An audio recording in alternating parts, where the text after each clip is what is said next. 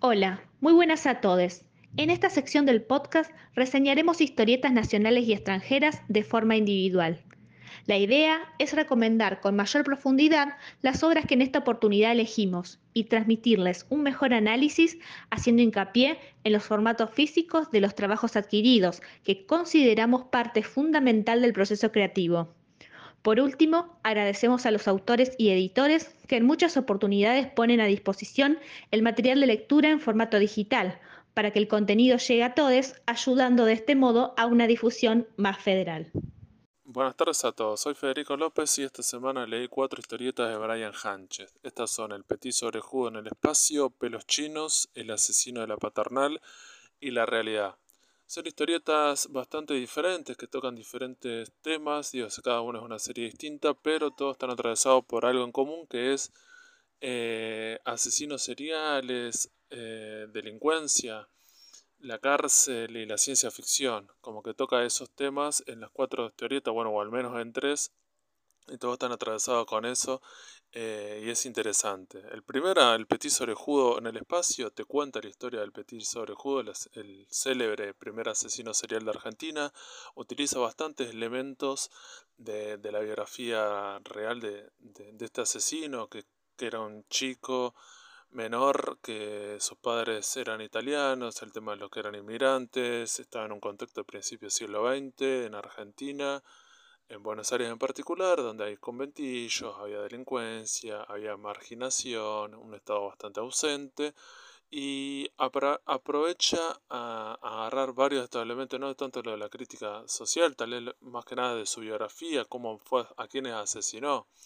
que asesinó, siempre era, mataba a gente más chica que él, pero al ser un menor eran nenes o incluso bebé que intentaba golpear y asesinar, dándole golpes en la cabeza, con piedra y eso.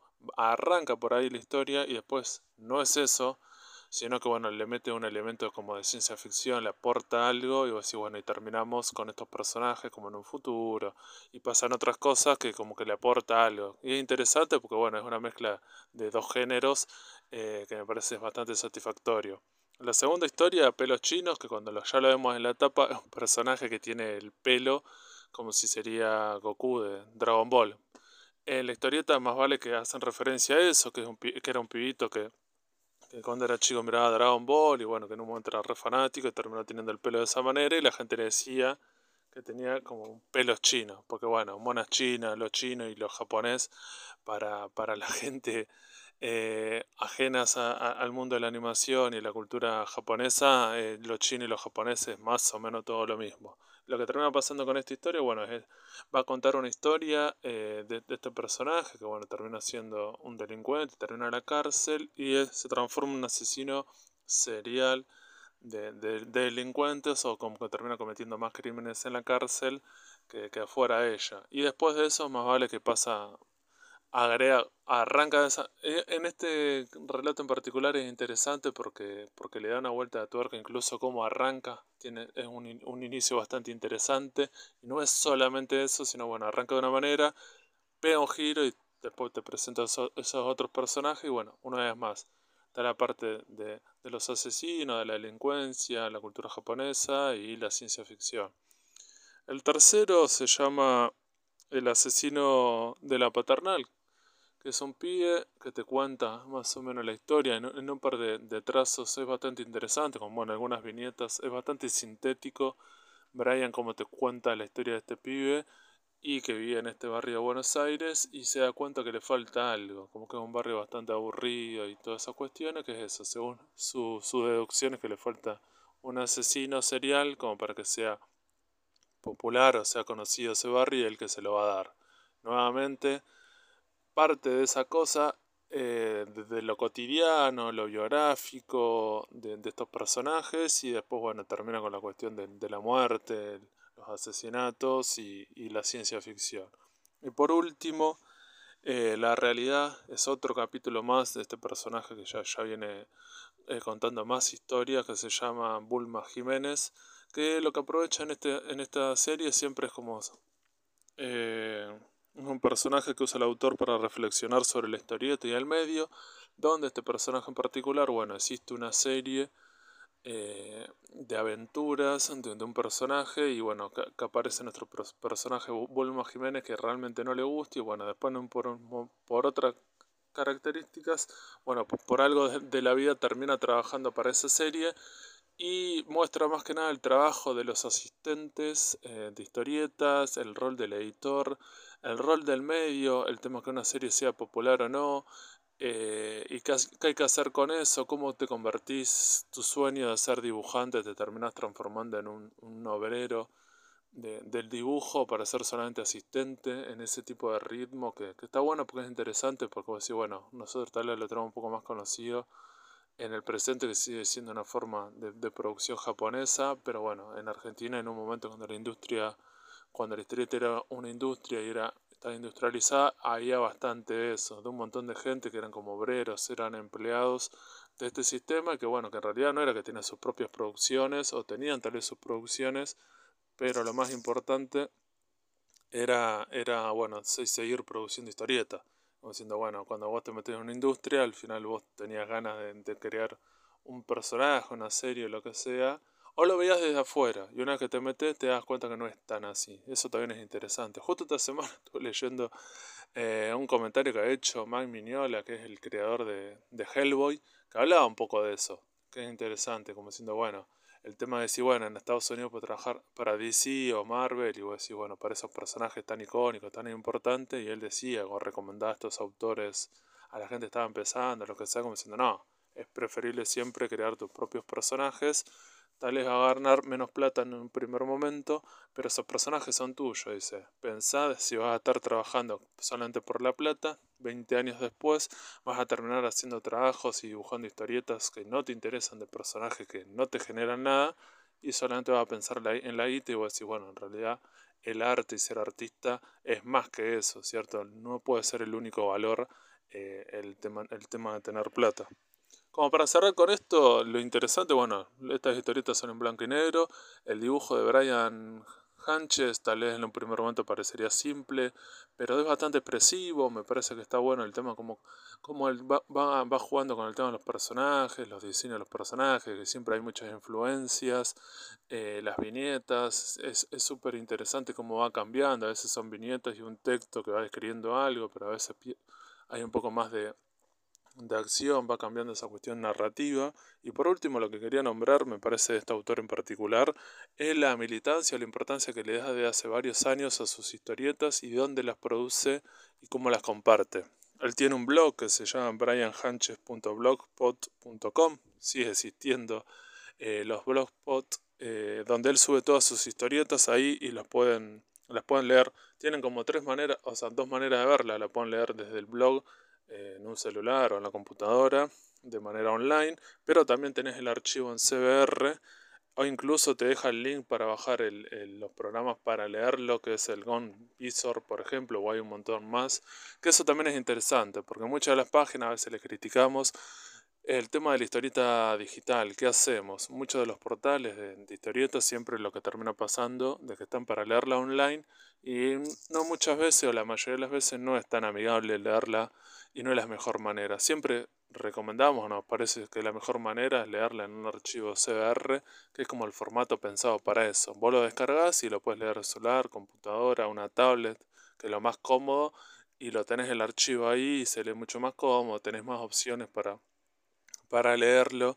Eh, y, y está pensado para eso. Así que me parece que eso también hay que destacarlo de Brian, que siempre le ha dado importancia a eso. Después muchas de estas historietas, la mayoría salen en papel, tipo fanzine o, incluso publicadas en tomo, pero está bueno como él siempre las comparte, las comparte en sus redes sociales, en este blog, incluso ahora creó otro nuevo, donde va a compartir, eh, estaba pidiéndole a la gente si vos le dejás tu mail, él te mandaba una historieta diferente, y porque bueno, está con otra nueva serie que, es mucho más corta. Bueno, una de las cosas me olvidé decir que, esta, que estas cuatro que leí se leen bastante rápido, son, tienen menos de 100 páginas cada una, pero me parece que estaba buena eso. Una de las cosas que tiene el autor es, tenés que leer más de una, te puede gustar, siempre va más o menos por lo mismo, pero si lees, no sé, por ejemplo, estas cuatro, está bueno porque empezás a identificar algunas cosas eh, del autor. Incluso está bueno entrar a, después a la página, ir para atrás y ver que hay un montón de otras historietas. Y siempre alguna algo te va a dejar porque,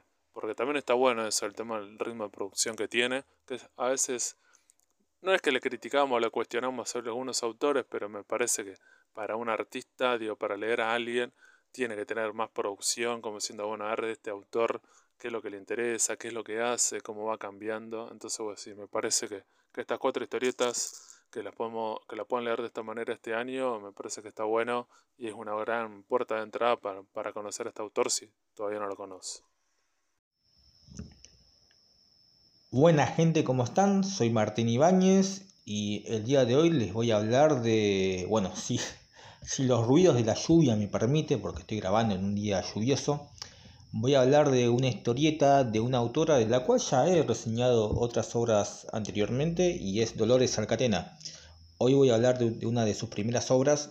No tengo idea el orden en la biblioteca de Dolores Alcatena, no tengo idea su orden de publicación, si fue la primera, si fue la segunda, si fue la tercera. Solo sé que está entre las primeras es del año 2019 y estoy hablando de, bueno, de Lovecraft y Negrito, que tuvo su reedición en el año, bueno, en este año 2023, en julio de 2023, dice ahí en la edición de, de Historieteca, porque la primera edición fue bajo el sello de, de, Dolores, Jano Comics, este sello independiente creado por ella misma, eh, que en realidad no es un sello como tal, ¿no? Es algo simbólico que, le da a ella. Y ahora tiene esta nueva edición de Historieteca. Es una pena que no, no pude tener acceso a la primera edición, la que sacó ella misma, para así hacer una comparación si hubo correcciones en cuanto al dibujo o cosas por el estilo, o si Historieteca simplemente dejó la obra tal cual como estaba. Em, me acuerdo también que eh, salió cerca de la fecha de la Crava Moon, que fue uno de los platos fuertes para, para el evento. Eh, bueno, ya hablé un montón de veces de Dolores Alcatena, rescaté lo que es ella como autora, como dibujante, como lo fuerte que se destaca ella en lo que es el manejo de los negros, su narrativa, que sus obras se leen súper rápido, en este caso es, un, es un librito de 100 páginas más o menos, pero se lee como si fuesen 20 páginas, se, lee en un pedo. Eh, ¿Y de qué trata más o menos? Bueno, justamente eh, Dolores se inspira e, en Howard Phillips Lovecraft, este reconocido autor de obras del, género de horror, y se inspira e, en, el gato que tuvo en Niggerman, el gato que tuvo él de verdad en su vida, y nada que acá lo utiliza como negrito. Bueno, la historia nos plantea de este Lovecraft niño que tiene un gato que siempre lo, lo salva de los problemas y un día el gato se pierde y el niño Lovecraft sale en su búsqueda, sale en su búsqueda porque no, no, puede vivir sin, su gatito. Acá medio que se da como una especie de historia de aventuras, mostrándote eh, el camino de cada uno, tanto de Lovecraft como de Negrito. El camino de, de, cada uno hasta que se puedan encontrar. Una aventura bastante horrorosa, ¿no? Porque eh, los dibujos claramente mezclan lo tierno, lo tierno, lo tierno del gato, del amor entre ellos dos, con lo horroroso del panorama, del contexto, del escenario. Hay muchas cosas oníricas, pero oníricas para el, lado, negativo, para el lado malo. Hay muchas criaturas o seres raros, extraños, terroríficos, pero terroríficos del palo justamente de, las historias que, que narró Lovecraft, ¿no? Eh, como autor. Así que está, está bueno esos, esos detalles. Hay unos, hay unos viejos medios tétricos, unos viejos de mierda que no queda claro, no queda muy en claro qué es lo que hacen con los gatos, pero sí queda en claro que no es nada bueno. sí queda en claro eso. Eh, la historia en sí está bastante copada, como dije, está con mucho esta mezcla de, de la ternura el amor entre ellos con lo, lo terrorífico del escenario. Eh, el gato este que se preocupa por su dueño, que lo salva de todo tipo de peligro, de todo tipo de situación. Ay, hay una escena, de, una escena tan chota, chota para mal, Ya expliqué muchas veces el horror que yo le tengo a los roedores y que es la peor raza existente.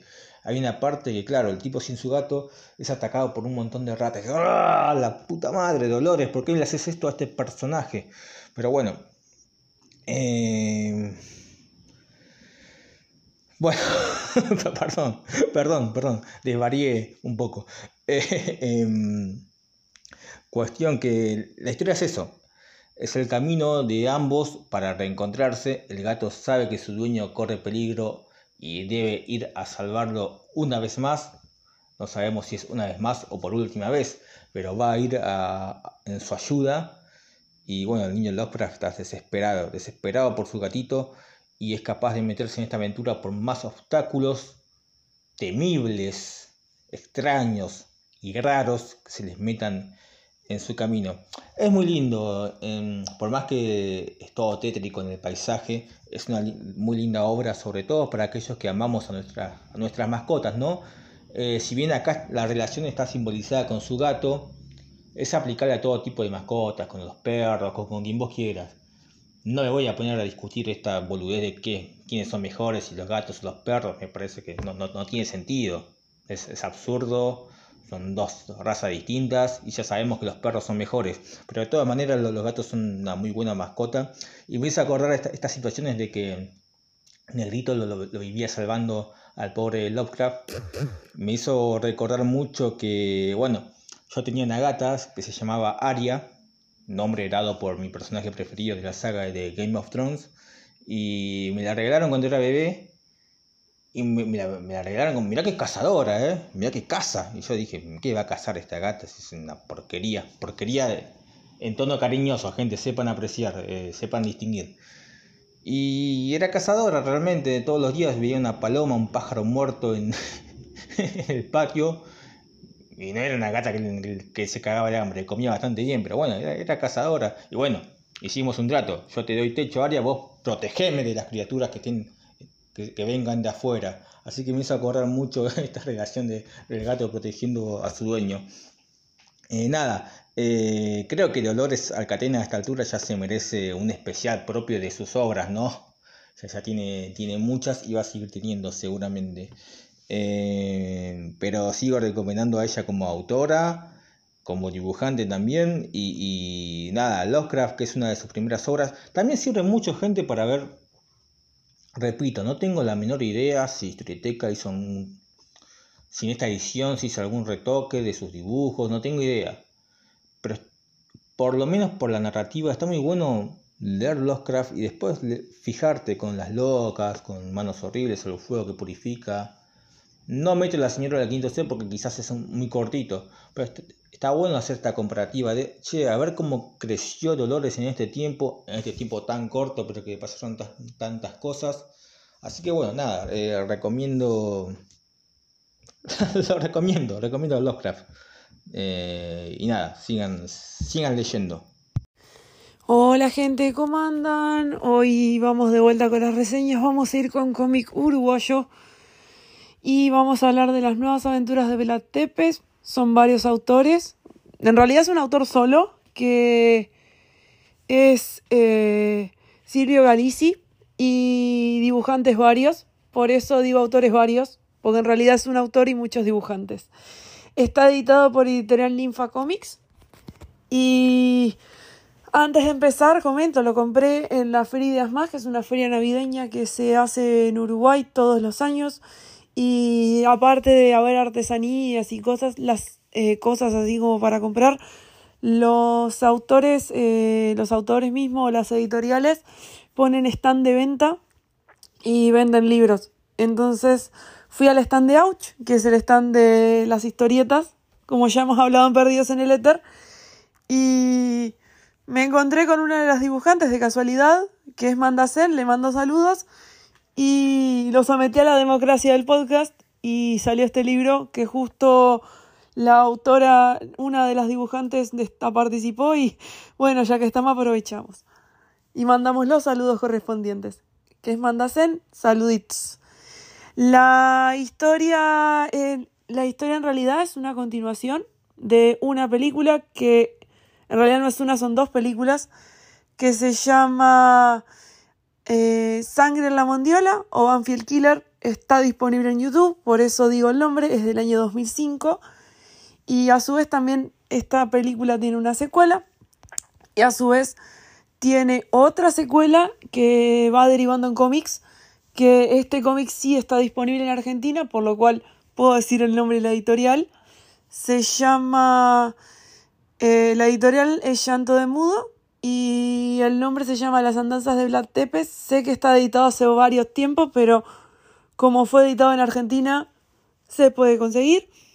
Yo calculo que este libro en algún día va a ir a Argentina, porque si por lo que veo es una saga de del mismo personaje que ya van sacando varios cómics, no solo en Uruguay, sino en España y en Argentina. Así que algo que está en veremos a futuro y que puede llegar a, Argentina.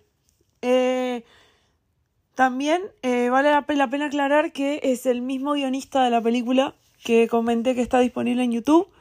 Ese mismo guionista también armó este libro, que es la continuación del cómic que mencioné, que ese libro, que el libro es el mismo guionista, pero lo que tiene de diferente es que es una continuación de cine cómic que me pareció algo muy interesante y que son muchos dibujantes los que están involucrados y son diferentes interpretaciones de el mismo personaje que es Vlad Tepes y Drácula.